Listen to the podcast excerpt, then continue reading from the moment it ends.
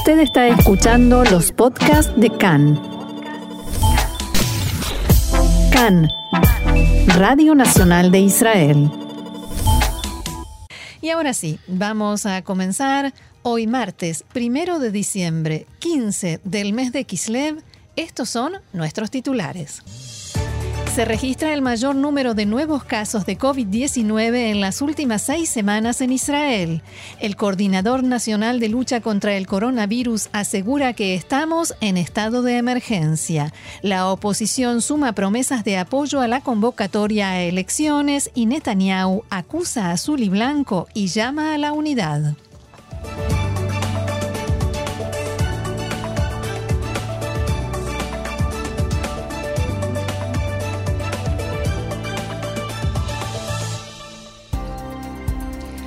Vamos entonces al desarrollo de la información que comienza con una noticia de última hora. Recién nos llega a la, la, mesa de redacción un globo explosivo lanzado desde la franja de Gaza cayó en una localidad ubicada en el distrito de la costa de Ashkelon. Expertos de la policía se trasladaron ya al lugar para desactivar la carga explosiva.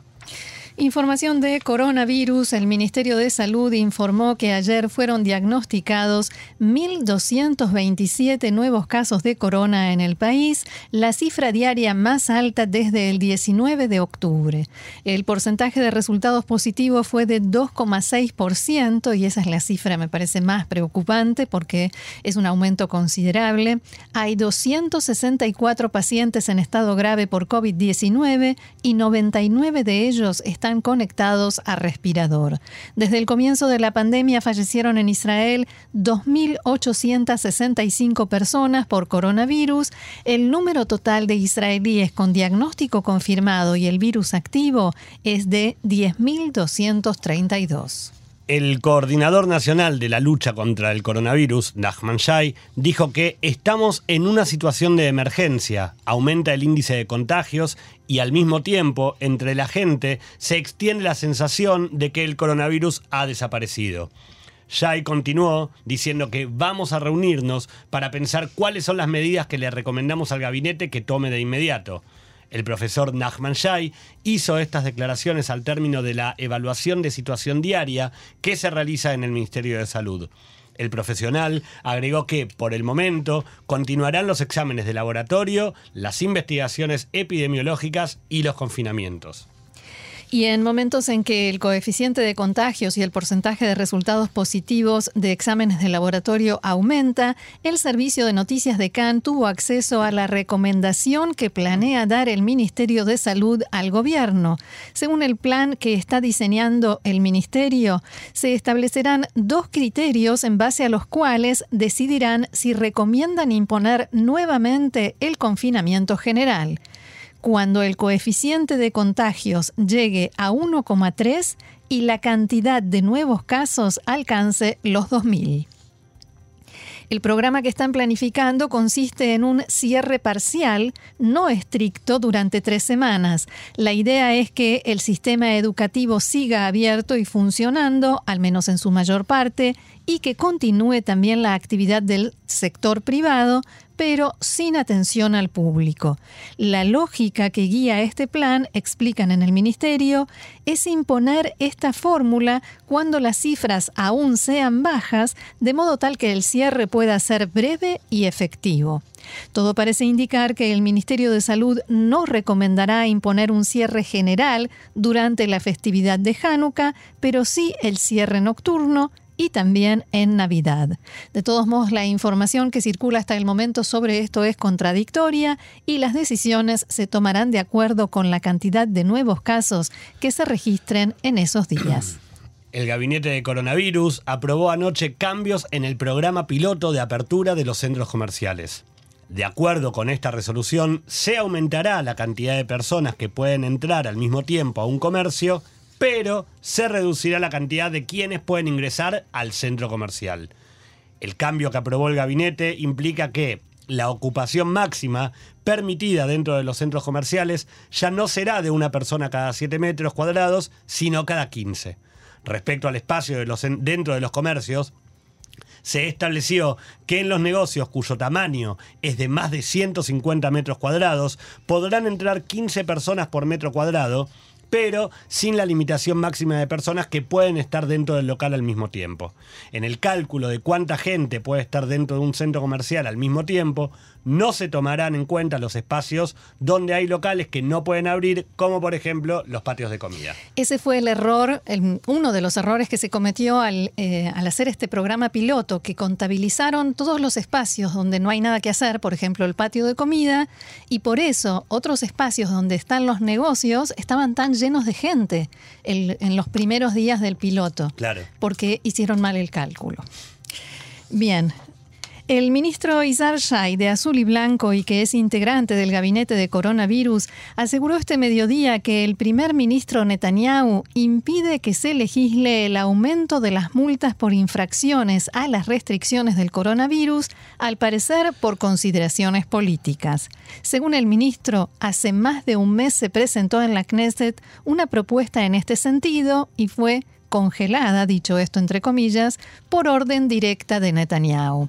También dijo que si llegamos a una situación en la que haga falta un tercer cierre, este debería ser diferencial y no generalizado. Según Shai, hay que encontrar el equilibrio entre economía y salud. No se puede mantener un país completo cerrado durante meses esta información que seguimos también de alguna manera con el coronavirus. En medio de la crisis del coronavirus, una delegación de varios alcaldes, encabezados por el encargado del gobierno municipal, Jaime Vivas, se preparan para comenzar un viaje por Dubái.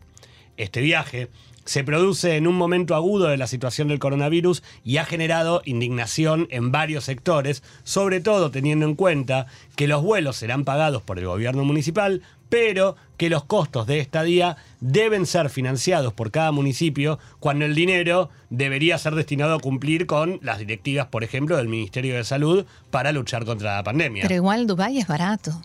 No hay mucho en qué gastar. Entonces sí.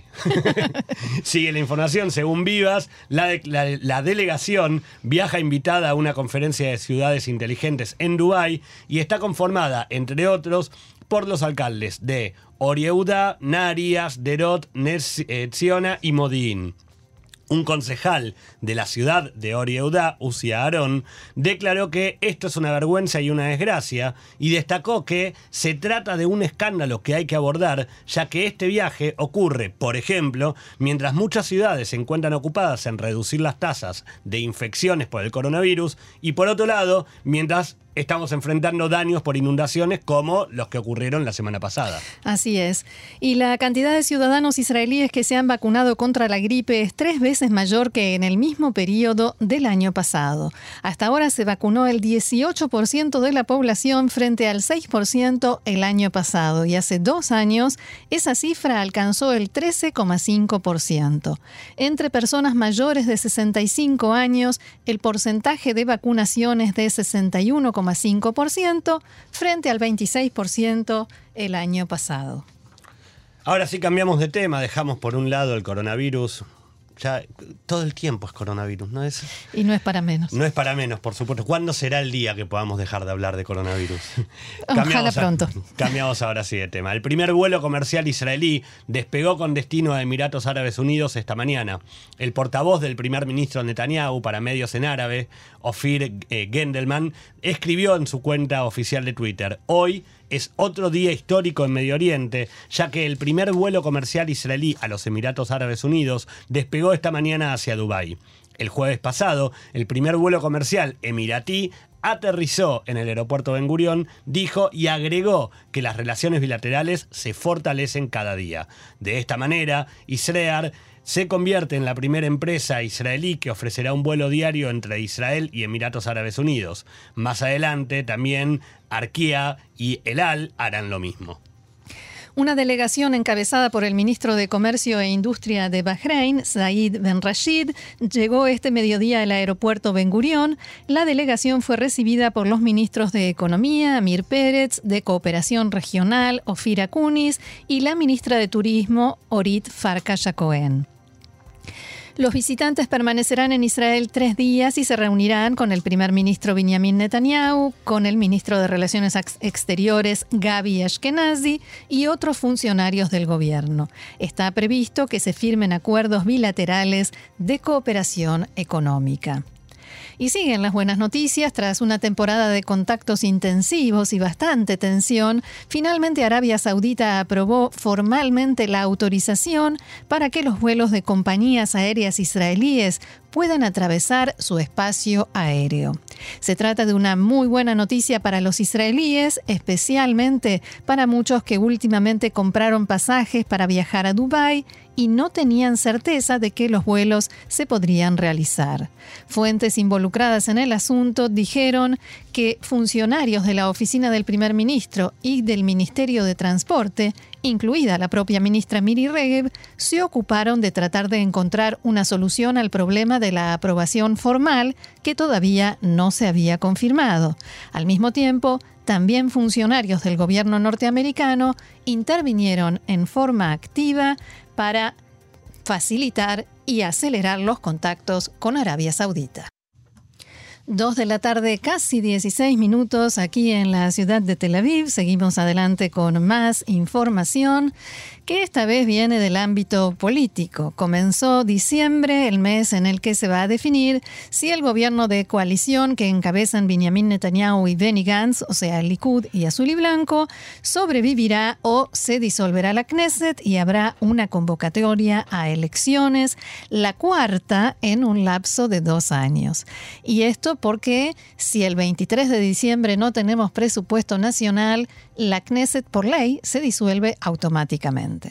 Parece cada vez más claro que el Partido Azul y Blanco votará a favor de la moción de desconfianza que la oposición planea presentar mañana en la Knesset.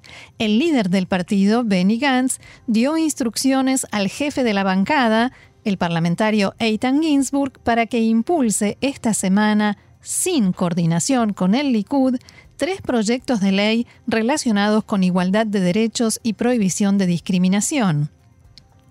El objetivo de Gantz es que el proceso de aprobación de esas leyes con las que el Likud no está de acuerdo se pueda completar antes de que se disuelva la Knesset. El primer ministro Netanyahu convocó en la tarde de ayer a la prensa para dar una declaración especial o dramática, como se dijo ayer, en la apertura de la reunión de bancada de su partido en la Knesset.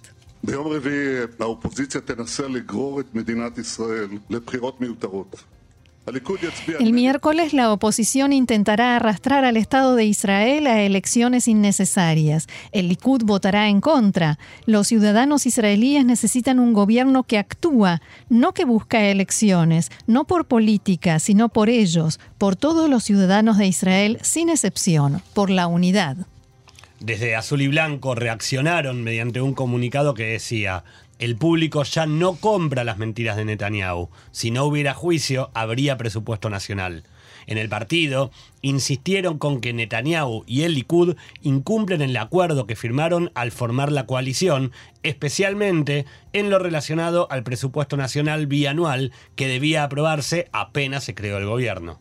Por su parte, el ministro de Comunicaciones, Joaz Hendel, expresó en declaraciones a Cannes que si la dispersión de la Knesset se presenta a votación, su bancada, Eretz, votará a favor.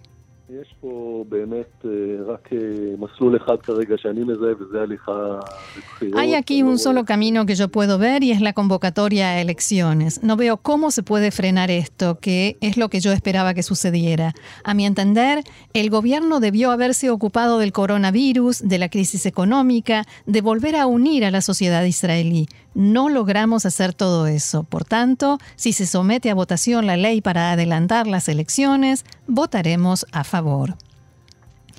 En las últimas horas también los ministros de Economía, Amir Pérez, y de Trabajo y Bienestar Social, Itzik Shmulik, ambos del partido Abodá, anunciaron que votarán a favor de la moción para disolver la Knesset. Al término de una extensa reunión de consultas que realizaron durante la noche, escribieron un comunicado en el que aseguraban abro comillas, no se puede continuar sosteniendo un gobierno en el que lo más certero es la falta de certeza. En lugar de esta parálisis continuada y el intercambio de acusaciones, es preferible dispersar la Knesset e ir a elecciones.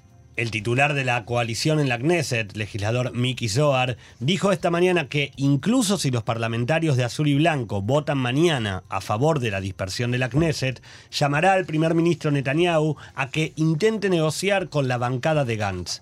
Zohar sostuvo en declaraciones a Khan que no se puede adelantar las elecciones antes de que se erradique la pandemia de coronavirus. También dijo que el Likud no planificó de antemano no aprobar el presupuesto bianual ni pudo prever que la pandemia iba a salirse de control. Y este mediodía el primer ministro Netanyahu volvió a pedir a Gantz que no disuelva la Knesset e impida las elecciones. También reiteró que mañana el Likud votará en contra porque, según dijo, hay que proveer vacunas, ayudar a los comercios y a los ciudadanos desde un gobierno de unidad. Respecto al aumento de los contagios de corona, Netanyahu señaló que está considerando la posibilidad de cerrar y rodear las ciudades rojas. El primer ministro hizo estas declaraciones en una visita a la Dirección de Lucha contra el Coronavirus de la policía en Tel Aviv.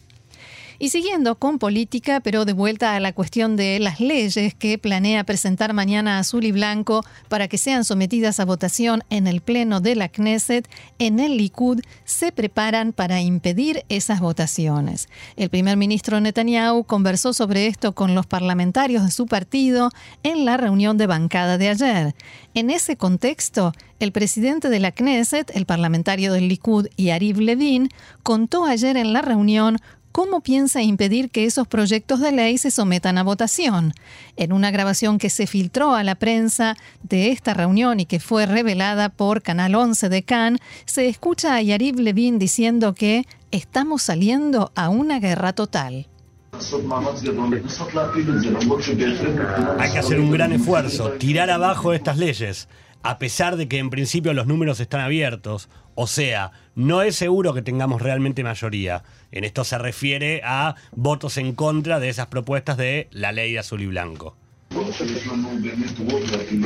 Está claro que si las leyes pasan y llegan a debate en las comisiones, tendremos una lucha dentro de cada comisión. Y, por supuesto, cuando llegue a mí, yo haré todo lo posible para que esto no suceda. En la grabación también se escucha a parlamentarios del Likud que participaron en la reunión y le decían, casi que le gritaban, que cierre la sesión antes de que se pase a votación de esas propuestas, o sea que quede por terminada la sesión, pero Levin no respondió. Vamos ahora sí a judiciales. La comisión designada para seleccionar al próximo fiscal general del Estado decidió en la tarde de ayer recomendar al ministro de Justicia, Avini Sankoren, que nombre al abogado perdón, Amit Eisman para ese cargo. En la actualidad, Eisman es el fiscal de distrito de Haifa. El ministro de Justicia reaccionó diciendo que el abogado Amit Eisman será un excelente fiscal general.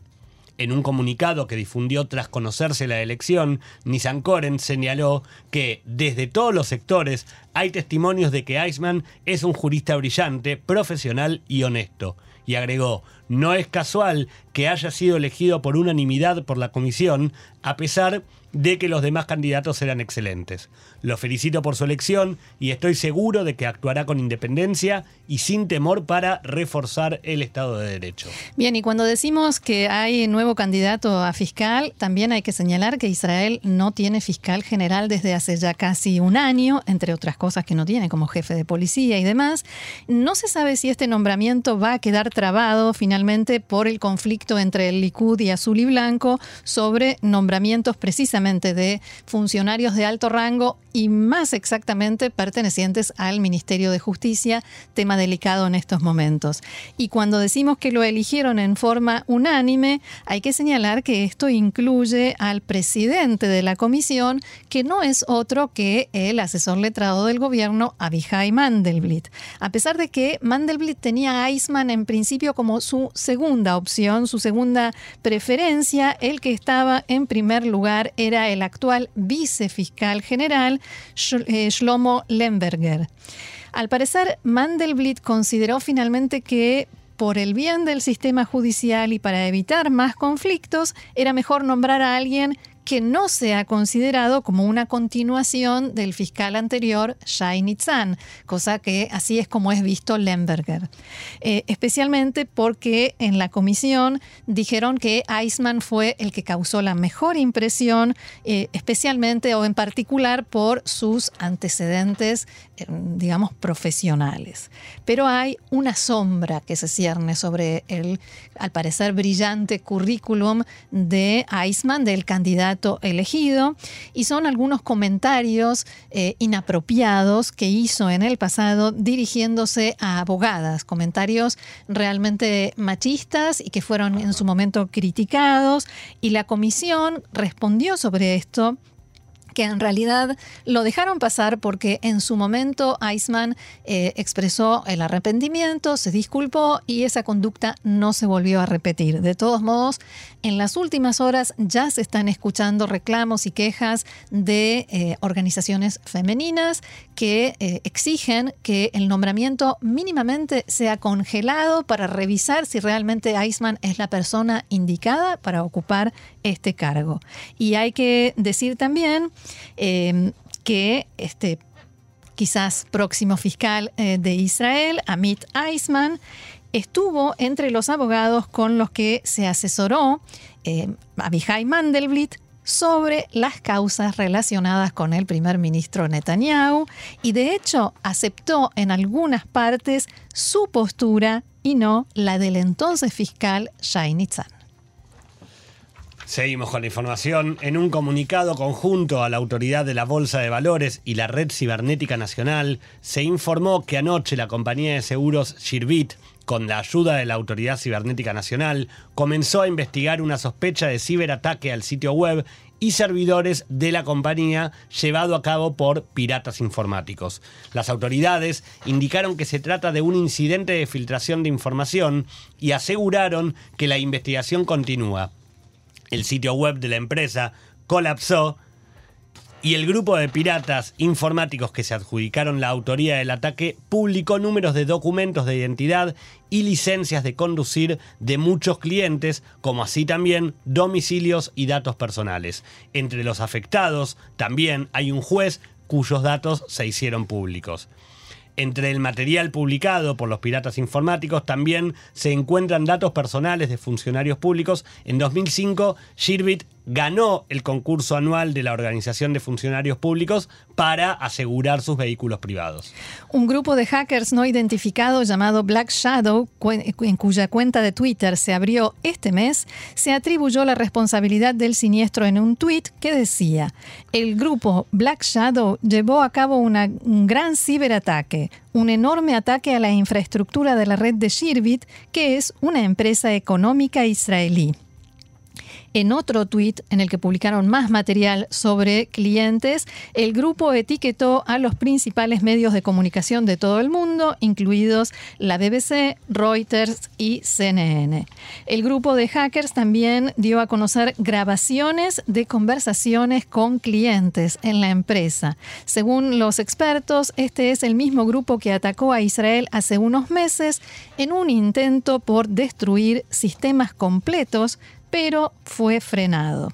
Expertos israelíes consideran que Irán puede estar detrás de este ataque, especialmente a la luz de los acontecimientos de los últimos días. La empresa Shirbit aseguró en un comunicado que no se filtró ninguna información que pueda provocar perjuicio a los clientes.